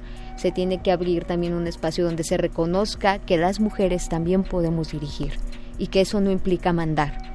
En tu perspectiva, eh, ¿cómo, ¿Cómo sientes el trabajo de las mujeres en el teatro relacionado con este deseo de salir de, de, ciertos núcleos teatrales? Es decir, me imagino que también por, por una posición desde las mujeres de estar mirando hacia otras latitudes, mientras que los hombres de teatro o los que ostentan el poder están cómodamente no en su núcleo teatral y, no pasa nada.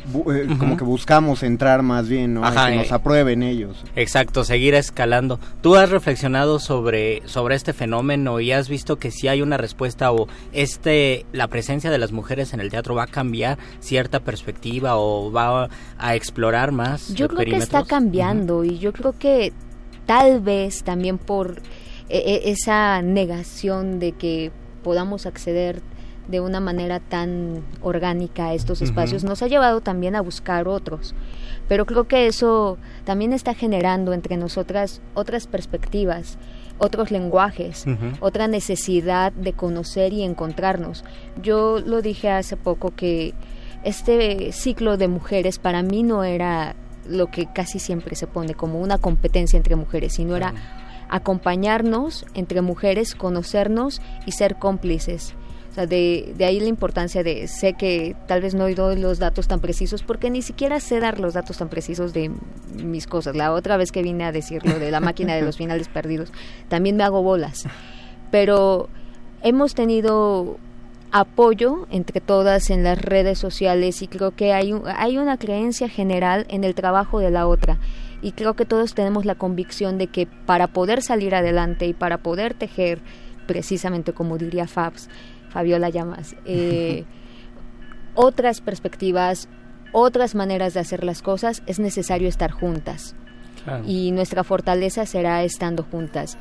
El domingo, pese a que cada una eh, de las mujeres que salimos a marchar tenemos una manera diferente de ver el mundo, de, de vivir la revolución, de buscar soluciones, creo que ninguna está mejor o peor que otra. Cada una la vivió de acuerdo a su experiencia y creo que en ese eh, hay una hay un momento profundo de respeto hacia la otra, de tal vez también de no conocer qué hay debajo de esa historia, de porque cada cada quien pues de acuerdo a sus privilegios y no privilegios se traduce ante el mundo. Creo que no estamos en un momento nosotras para separarnos, sino para evaluar y conciliar que queremos una vida digna, una vida equitativa, con respeto, que sea generosa y, y sobre todo justa para cada mujer. Y que sí, habrá sectores que estén más vulnerables que, que nosotros o que el mío y seguramente habrá yo seré más vulnerable que otra mujer pero de lo que se trata es de compartir las fortalezas. Y creo que eso es lo que representa también este ciclo. Ok, eh, platícanos, eh, bueno, empecemos a platicar en específico de la función de este jueves, o sea, de ya mañana, Eh, que es la que viene a representar de las hilanderas y la muerte. Este, este proyecto ya tiene tiempo que estás trabajando con él. Sí, se quedó dormido un tiempo, pero despertó. Mm, sigue ahí. Sigue ahí. Pues este proyecto comenzó después de que mi mejor amiga decidió suicidarse yo necesitaba escribir algo porque la escritura para mí representa más que con, personas que realmente con convicción se podrían llamar escritores, a mí me sirve para aterrizar los procesos y aterrizar las ideas y enfocarlas. Eh, también mm, estuvimos trabajando con niños y niñas y eso me llevó a ver y reconocer pérdidas que había tenido desde la infancia. Mi primera pérdida fue mi mejor amigo en cuarto grado de primaria. Y me llevaron al bueno, al velorio, al entierro. Eh, ha sido el más dramático en el que he estado, supongo que porque era un niño y las circunstancias en las que se dio. Pero nadie habló conmigo de qué era la muerte o qué sentía o qué me estaba pasando. Yo tuve pesadillas los primeros días porque soñaba a mi amigo y soñaba que jugábamos, pero era despertar y saber que no iba a estar más, o sea que, o sea, aunque lo deseara. Fue todo un proceso y y me di cuenta de que los niños en general son invisibilizados, sus emociones no son tomadas en cuenta. Se da por hecho que pues ahí lo van a pasar porque no sienten tanto, no lo comprenden, no lo procesan como nosotros. Pero yo creo que también tiene que ver porque el adulto en sí no ha procesado tampoco sus emociones. Hay un desconocimiento muy grande de lo que pasa. O sea, hay una negación y seguramente Elena podrá decirlo en un momento mejor que yo porque además de compositora es psicóloga. Eh, hay una negación a sensaciones como el enojo, la tristeza, la frustración, que son permitidas en, en ciertos en momentos y les son permitidas la tristeza a las mujeres se les permite más. Se normalizan problemas tan graves como la ira, ¿no? Ajá, pero y a los hombres se les permite la ira, ¿no?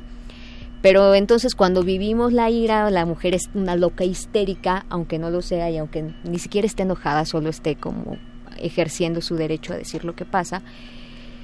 Y tal vez me voy a desviar, pero diré esto porque hay un libro donde dice que el hecho de que las emociones estén procesadas de ese modo hace que los hombres, no es, no es curioso que los hombres sean los que estén en los centros de reclusión y las mujeres estén en los manicomios.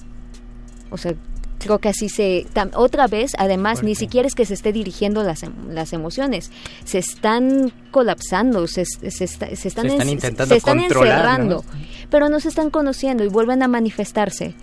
Entonces yo creo que si con los niños se trabaja esto desde que son pequeños, eh, cada vez se vuelve más complejo, que pienso que se tienen que integrar a las madres y a los padres, probablemente crezcan seres humanos menos rotos y haya menos violencia. Ahora, también esta cuestión de la muerte, cómo es presentada en este momento en el país, los niños también ven las noticias, los periódicos, internet, porque sí tienen Facebook, aunque Facebook diga que hasta los 18 lo tienen. Ven descabezados, mujeres mutiladas, quemadas y hace poco incluso vieron a una niña a la que torturaron. Entonces la idea de la muerte se torna en algo violento, no algo orgánico, algo a lo que hay que temer, porque me puede pasar a mí de una forma que me va a doler, que va a ser tormentosa, que no sé cuánto va a durar. Hay una angustia y una ansiedad que también se manifestará cuando crezcan. Este año la depresión es la enfermedad número uno en México. La ansiedad le sigue. Eh, creo que también se tiene que resignificar la idea de la muerte en cuestión comunitaria. Y por último, creo que esto me enteré hace poco y me gusta decirlo, yo no sabía que los tanatólogos también atienden a personas que intentaron quitarse la vida. Y me explicaba la tanatóloga que un suicida o, una persona que quiere morir ha tenido a lo largo de su vida muchas pérdidas, no solamente de un ser querido, puede haber otro tipo de pérdidas, y no han sido procesadas y son muy dolorosas. Entonces llega a la última pérdida que podría elegir, que es la de la vida, su vida, y esto podría evitarse y podría prevenirse si tuviéramos mayor conocimiento, si se hablara. Yo leo en Facebook un montón de personas, murió mi tío aquí, eh, estaba pasando por esto. yo misma, ¿no? De recuerdo a mi amiga, recuerdo a mi abuela, de otras personas y que se vuelve un acompañamiento virtual pero también al mismo tiempo frío porque es de hay una distancia hay una distancia falta el acompañamiento creo que todavía físico y físico no me refiero a que estén ahí como osos, sino tal vez es la compañía en silencio, pero un silencio que no es un silencio de vacío, sino de es un silencio lleno. Ok, eh, Lena, ¿tú quieres abonar algo al respecto o de lo que ya se dijo acerca del ciclo o, pasar directo al trabajo en la obra? Lo que el micrófono es tuyo. Ah, muchas gracias. Eh, pues sí, creo que este tema ha sido muy eh, evadido, ¿no? De alguna forma, sobre todo con los niños, ¿no? si, hay, si hay un temor de hablar de la muerte con los niños, justo porque se piensa que no es algo para ellos, ¿no? No son temas para ellos, no es algo que deban este, escuchar o ver. Sin embargo, viven en el mismo mundo que nosotros, ¿no? Incluso tienen una sensibilidad mayor que nosotros, porque pues con el tiempo vamos bloqueando algunas cosas, algunas emociones para tratar de convivir, ¿no? Y ellos pues absorben todo, ¿no? Sin filtro. Entonces, eh, creo que el tema es más, más que, que, importante, ¿no? El, abordarlo desde ahí y, y, incluir a los niños, incluir la perspectiva de ellos frente a este tema y no temerle, porque es transmitirles que es algo natural, transmitirles que está bien sentirse tristes, está bien sentirse este eh, temerosos, ¿no? Frente a ese tema, que es natural, ¿no? Entonces, eh, pues solo eso, ¿no? El, saber que eh, fui parte de este proyecto me emociona mucho también, porque sí fue una exploración desde los personajes, ¿no? Cómo era cada personaje, cómo cuál era su, su visión, ¿no? De, de, en ese momento, y yo tratar de entenderla no desde mi, mi, forma adulta, ¿no? sino también tratar de recordar un poco mi infancia o cómo lo vivía yo, cómo entendía las relaciones de amistad, ¿no? que es, otro de los temas eh, fundamentales ¿no? en esta obra, que justamente la amistad es esa, ese acompañamiento ante cualquier cosa, ¿no? incluso lo más eh, fuerte o lo más temeroso que es la muerte, tanto de lo que uno puede vivir o enfrentarse como eh, los seres que nos, que nos rodean, ¿no? Entonces, creo que esos temas son, bueno, en lo personal fueron eh, sumamente rico, enriquecedores, ¿no? En, tanto en, mi, en mi carrera profesional como psicóloga y como músico. Eh, pues sí, una, una experiencia de, como mencionaba, ¿no? Conocer los personajes, también conocer a las actrices que iban a encarnar estos personajes, eh, estar presente en los ensayos, ¿no? Empezar eh, con Itzel, ¿no? Pensar qué instrumentos podrían hablar por estos personajes, cómo iba a ser la forma musical, cómo... Y, y fue algo muy orgánico, ¿no? Muy sin pensarlo, también un poco desde el juego, desde meternos a esta eh, forma eh, de la infancia de nosotras y jugar, ¿no? Jugar un poco y creo que ese descubrimiento pues nos llevó a esto, ¿no? Nos llevó a, concluir la, la, obra con pues ya con la música, con, con los eh, con la interacción de, la, de las actrices con la música y pues fue un proceso muy muy interesante y que espero que, que vayan el día de mañana a verlo. El, tu trabajo fue entonces elaborar las piezas musicales para el proyecto teatral. ¿Cuánto, cuál, cuál fue este, cómo fue el proceso y cuántas piezas armaste? ¿Cómo se te dificultó o se te facilitó hacerlas? Eh, fueron, fueron cinco piezas y sí, sí fue un, un proceso, eh, eh, ¿cómo decirlo? Sí, sí, sí, sí fue un reto, ¿no? Para mí. Porque a pesar de que, bueno, mi música eh, siempre ha sido muy narrativa, muy visual, muy teatral, de alguna forma, como que se van creando personajes, el, el, aterrizar eso a una obra ya existente, ¿no? Con, con personajes, con una historia, con una intención, con un desenlace, fue, fue, fue un reto y sobre todo porque fue un descubrimiento mutuo, ¿no? O sea, fue ir, o sea, obviamente Itzel ya tenía una idea más clara de lo que de lo que quería y pues eso acotó mucho, ¿no? Porque yo podría dar como mil propuestas y decía, pero tal vez no era, ¿no? La, más bien fue con el camino, ¿no? De irme acercando hacia las piezas. Este y pues como mencionaba, ¿no? Entraba a los, a los ensayos con las actrices, trataba de involucrarme obviamente con la historia, con los ejercicios que las actrices hacían, ¿no? Entonces también hice un poco de ese ejercicio teatral eh, para desprenderme también de, esas cosas como adultas, ¿no? Que, que podían ser una barrera a introducirme más en la historia. Y y fue como fue ir descubriendo fue ir descubriendo fue ir conociendo eh, también a otros músicos que colaboraron a este a Miquel a Alejandro Preiser a Carlos Maltos que que también a la participaron Ana Cristina Ross. Ana Cristina Ross una la actriz una de las actrices de la obra que también canta. Entonces y, y también no fue este descubrimiento de, juego, ¿no? Que vaya, que fuera jugando ella con la voz. hacíamos algunos ensayos con el piano. Eh, después integramos, bueno, se integró Miquel y fue un juego, ¿no? También con, con entre nosotros. Eh, y, y, se fue se fueron articulando estas piezas. Ok, eh, ¿les gustaría que escucháramos una, una pieza ahorita en este inter entrevista? Nada más, permítanme primero, porque tenemos muchos comentarios en, en nuestro Facebook Live. Primero, Eduardo Álvarez Cordero eh, dice ya y dice Itzel Enciso, me paro de pie.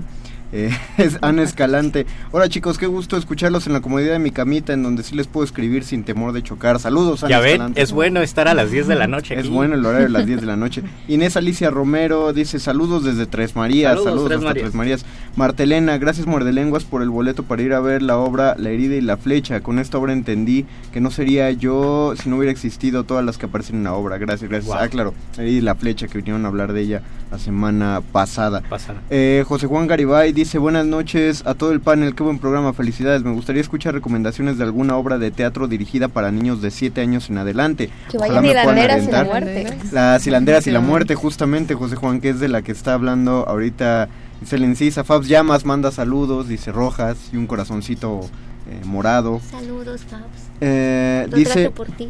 Francisco del Arte, quiero enviar un saludo con muchísimo cariño y admiración para Itzel. Es extraordinaria su capacidad de canalizar a través de la creatividad las experiencias de vida. Estoy muy emocionado de ver la obra mañana por todo lo que he seguido estos días, por todo el trasfondo que implica y porque está dirigido por una mujer tan grandiosa como ella. Te admiro mucho y te quiere mi alma. Eh, querida Elena, qué maravilla que, dice también Francisco, querida Elena, qué maravilla que estés involucrada en este proyecto y habrá oportunidad de abrazarte mañana. Me encanta la fuerza de las mujeres sensibles, como son tan poderosas. Bravo por ustedes. Muchas gracias, Francisco. Un de abrazo. verdad, un abrazo fuerte. Y Luis Flores Palomares, deberían cambiar esos estorbosos micrófonos que no permite ver a las invitadas. Ya, es, es la, estos micrófonos, de hecho, ah, nos, nos gustan más o nos gustaban más. A mí me gustan más, pero sí son estorbosos para el Muerde TV. Aunque para- no son nada estorbosos para las personas No, que nos escuchan. Exacto, eran- creo que eran más estorbosos los, los piecitos Los que teníamos. piecitos, sí. Y pues la otra opción sería poner unos del techo, pero ya eso, eso es demasiado. Entonces, vamos a escuchar un fragmento de, de la pieza Hechizo. Eh, me parece, sí. Ah, pero antes tengo que anunciar eh, que en lo que suena la canción tenemos cinco pases eh, dobles, cinco boletos dobles. No, no son dobles, ¿verdad? Son boletos sencillos. Los de los del partido que se tienen que regalar. Ah, Ah, son dobles, ok, ok. ok. Cinco boletos dobles para Sí, son dobles. para el partido de la Liga Femenina de fútbol, o sea, obviamente los La los selección femenil de fútbol, los Pumas. Eh, el partido es este sábado a las a mediodía. Entonces, si alguien quiere ir, tenemos cinco boletos dobles para regalar. Si nos marcan mientras suena la canción al 55 23 54 12. ¿A cuál, Luis? 55 23 54 12 es su oportunidad para apoyar a las jugadoras de fútbol en los Pumas que van a estar ahí en el centro, perdón. Nunca, porque nunca hablamos de fútbol, se me va. en el estadio universitario. Sí, que nunca está damos ahí. boletos de fútbol, no es nuestro tema. En el centro futbolero llamado Estadio Universitario que está ahí al sur de la ciudad, en Ciudad Universitaria. En ese- Llamen, por en favor. ese teatrote que tiene pasto llamado Estadio Olímpico. Sin techo. Donde van Sin techo, corriendo donde corren. y el conflicto es Está bien rara la obra, nunca es la misma, ¿no? Y nunca son los mismos Aunque actores. parece que sí es la misma. Es muy performática. 55 23 54 12 pases dobles. Vamos a escuchar la pieza Hechizo, que es original de las hilanderas y la muerte. Y regresamos ahorita a Muerde Lenguas, Letras, Taquitos. ¿Y sin mujeres?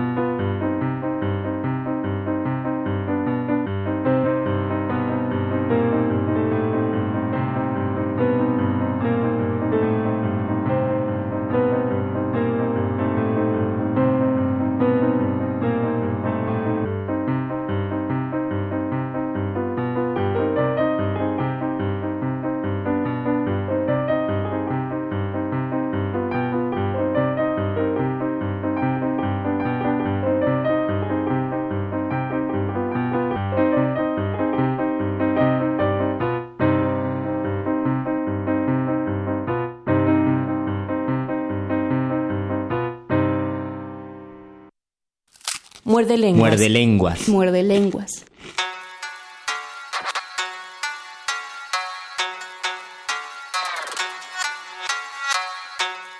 abonar, o sea, qué padre que Belcín se presta para... para... ¿Sería, ¿Sería Belcín? Belcén? Belcene? Bellecene? Bellecene. Hay que preguntar. Sí.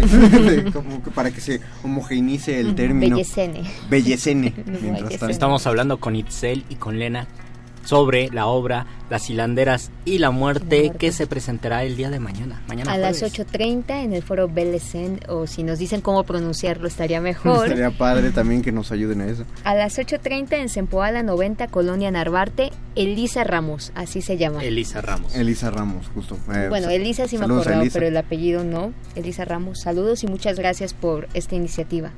Eh, lo que acaban de escuchar fue la pieza Hechizo, que fue compuesta por Lena Dubó, que está aquí presente con, con nosotros. Eh, y ya más o menos eh, por, por la música, digo, cuando, cuando llegaron a empezar a platicar de la justificación del proyecto, sonaba muy bello y a la vez muy denso. eh, muy denso en la cuestión de que el tema que se comenta es muy difícil.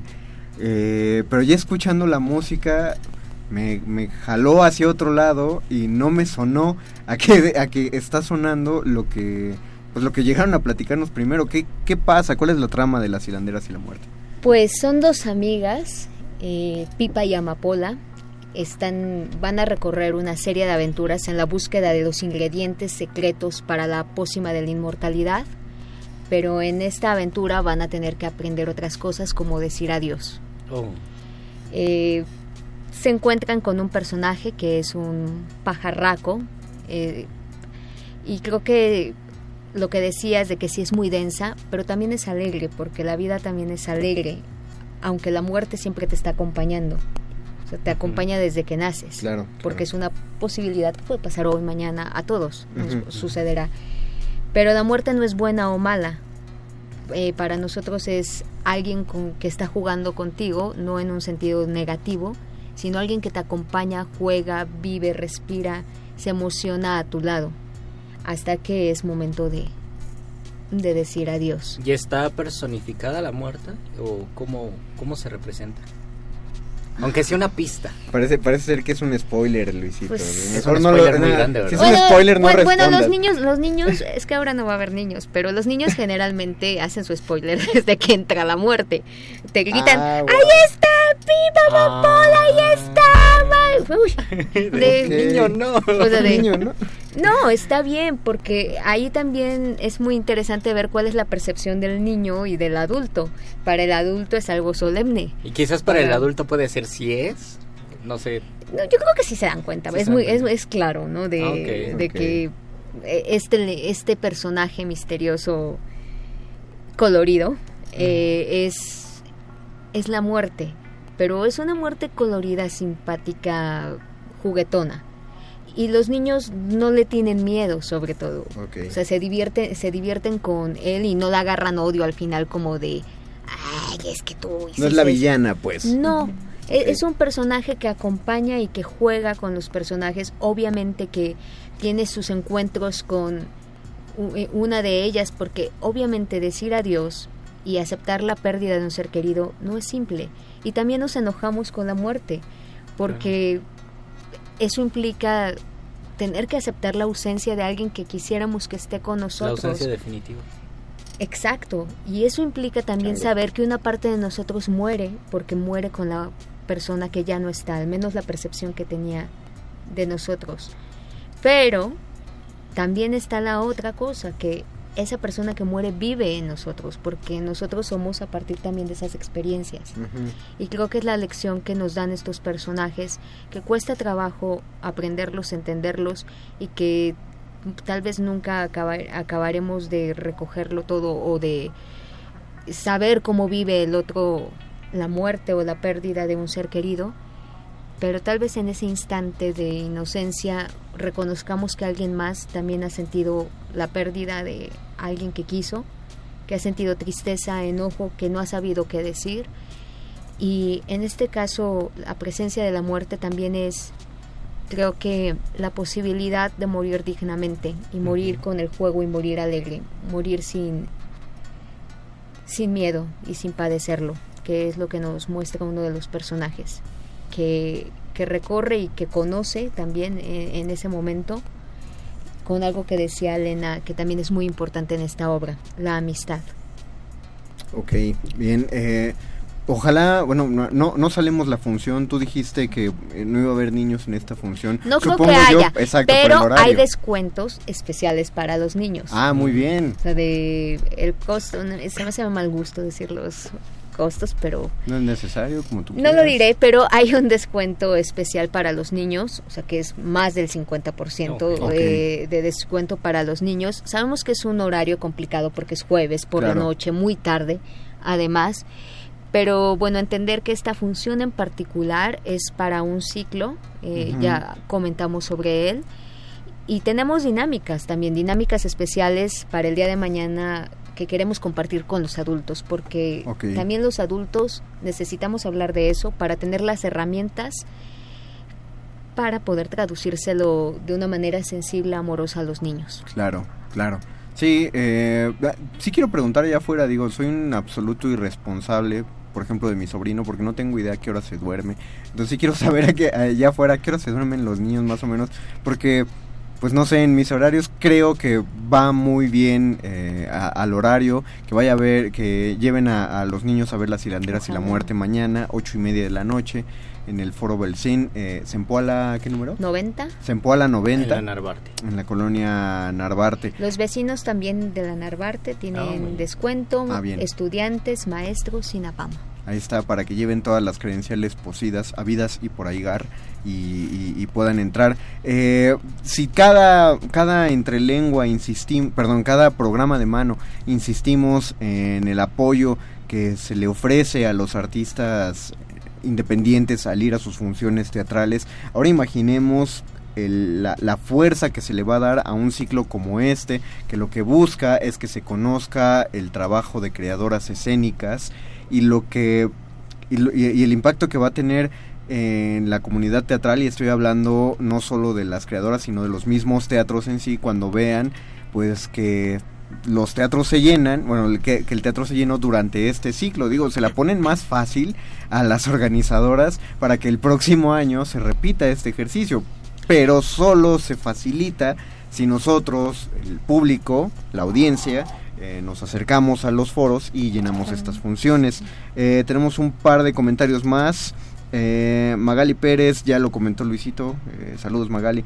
José Juan Garibay, ¿en dónde se va a presentar la obra y qué días? Es el día de mañana, José Juan, ocho y media de la noche, Foro Belcén, se, Belecene, Bellecene, Bellecene, Zempoala 90 en la Narvarte y Ana Escalante, y se pueden repetir lugar y horario de las funciones mañana, 12 de marzo, ocho y media de la noche, Foro Belecén, Sempoala 90, Colonia Narvarte y también les sugiero revisar debidamente sin tropiezos la cartelera de este foro, Claro. este ciclo, porque los jueves y viernes eh, de la siguiente semana seguirá este ciclo con propuestas de Fabiola Llamas, Paola Izquierda, Itari Marta, Tania Mairén y Nora Manek.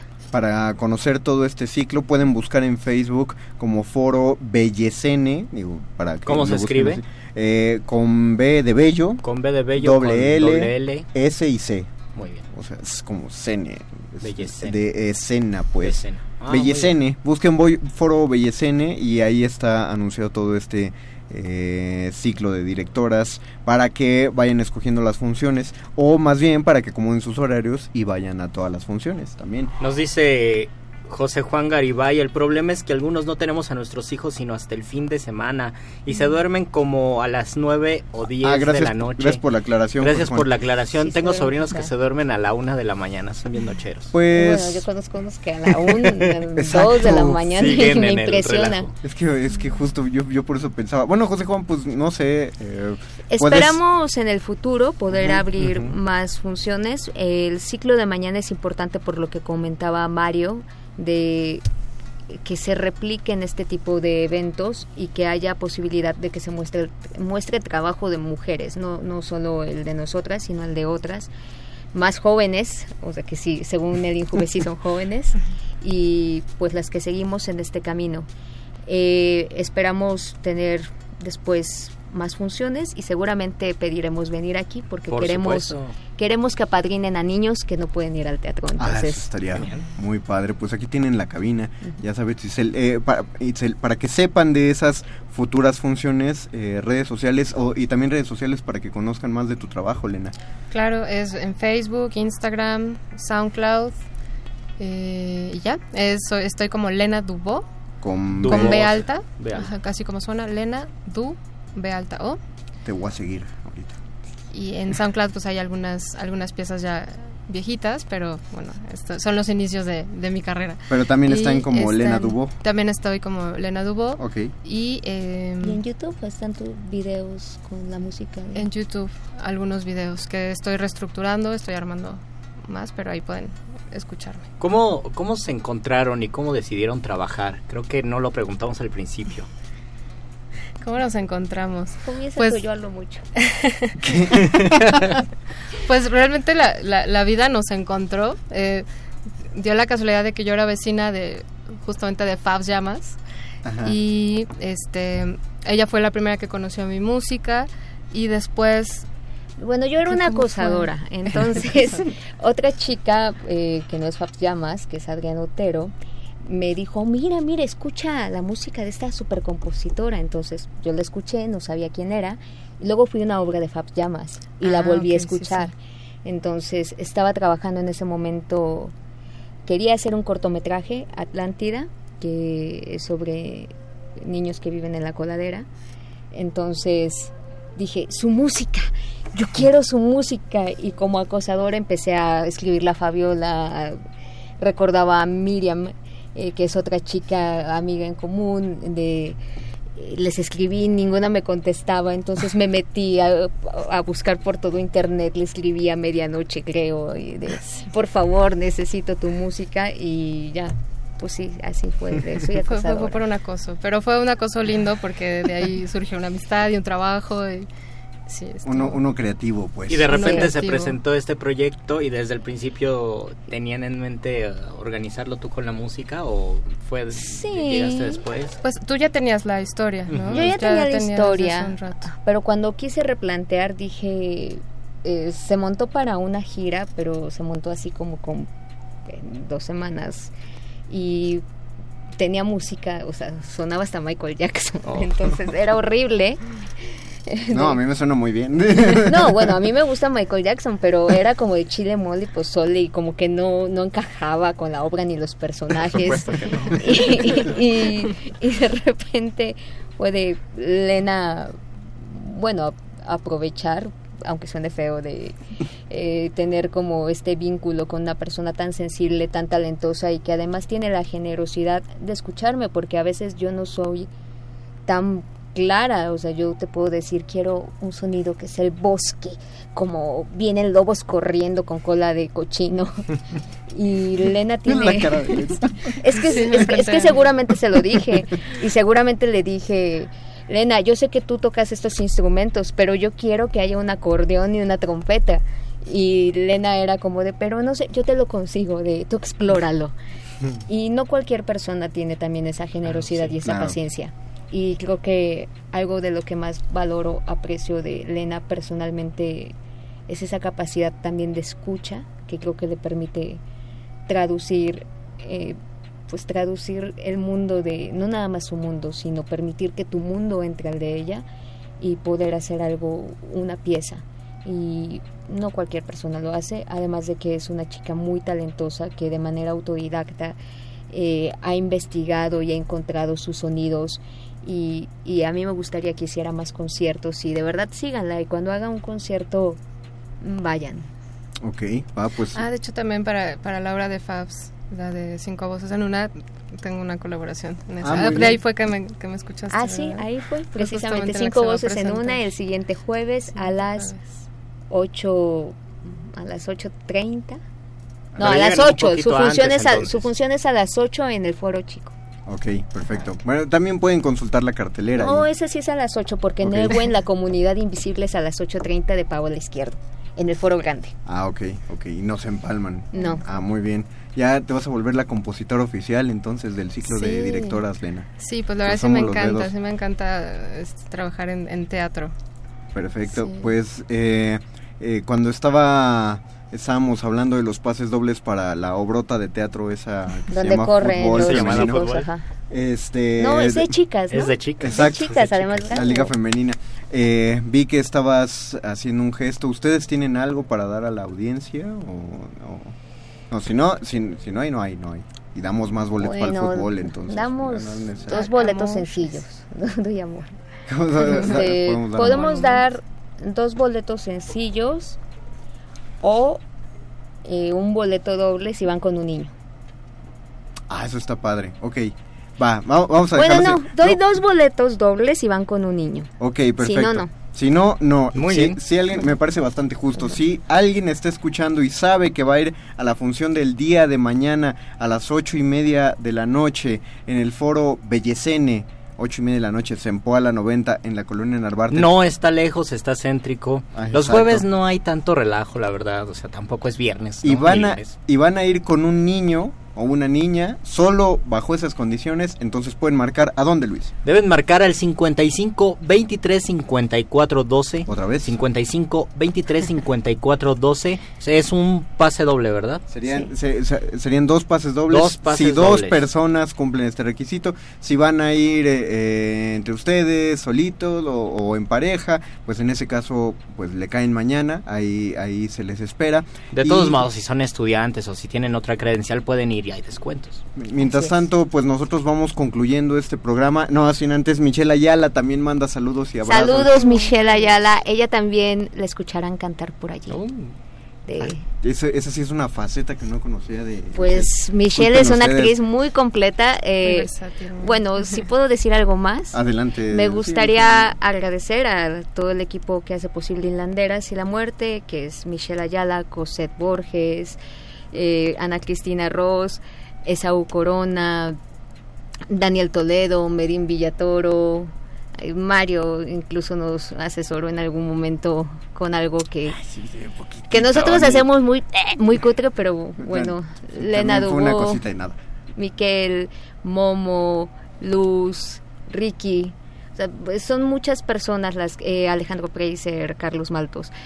Discúlpenme si se me van los nombres, pero creo que eso también es muy importante reconocer que el teatro lo hacemos muchos y que solamente es posible si y se ha sido posible por todas esas personas que han estado, otras que no mencioné, pero que también fueron parte del proceso, Pilar Couto, de eh, Ramona Manzanilla, de, y les agradezco profundamente habernos ayudado y haber aportado un poquito de su historia. Pues nosotros les deseamos toda la popó del mundo en su función de mañana y en las venideras y ojalá salgan más. Sigan a Borderline Teatro en Facebook, Borderline por si necesitan la, la, la en, escritura como suena. y en Twitter, en Facebook e Instagram.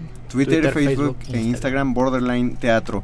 Eh, pues nosotros vamos despidiendo de una vez esta emisión. Muchas gracias Itzel Enciso por estar aquí. Muchas gracias, Lena Gracias Dubó por Muchas acompañarnos en cabina. Gracias Andrés Ramírez que tomó la batuta en la operación técnica. Gracias a Oscar en la contestación telefónica y a Betoques en la producción. Y gracias Alba Martínez que dejó la continuidad muy bien realizada y que sigue escuchando la radio todavía. Gracias a todos los que nos escribieron, nos dice Francisco del Arte, yo me quisiera llevar a todos mis alumnos, pero no me los van a Mm. prestar. Emojis tristes. Pues contraten una función. métanse a Borderline Teatro. extra, ¿no? Exacto, con- métanse a Borderline Teatro y ahí Ay, a mí me gustaría es una idea, llevarla a todos lados. A las No, pues sí, escuelas pero serían hermosísimas. el asunto económico luego no deja. Ay, ¿por qué no tuvo un padre millonario? Porque si no, no estaría haciendo esto. Ah, eso es, eso es verdad. Ah, es una gran posibilidad. Bueno, nosotros nos despedimos. El próximo lunes ya regresamos a las 8 de la noche. Recuerden Eh, que el lunes es programa grabado y el miércoles estamos aquí fresquecitos. Eh, así es, vamos a dejarles unos cuentitos para el lunes y ya regresamos con calma el miércoles. Gracias a todos, gracias a todo Radio UNAM, eh, a toda Resistencia. Por hoy se acaba, nos escuchamos mañana, gracias a la audiencia. Se despiden de estos micrófonos. Luis Flores del Mal. Y el Mago Conde. Adiós.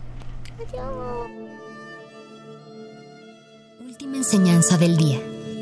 El dinero no compra la felicidad, Pero compra libros y tacos. y eso se le parece mucho. Medítalo.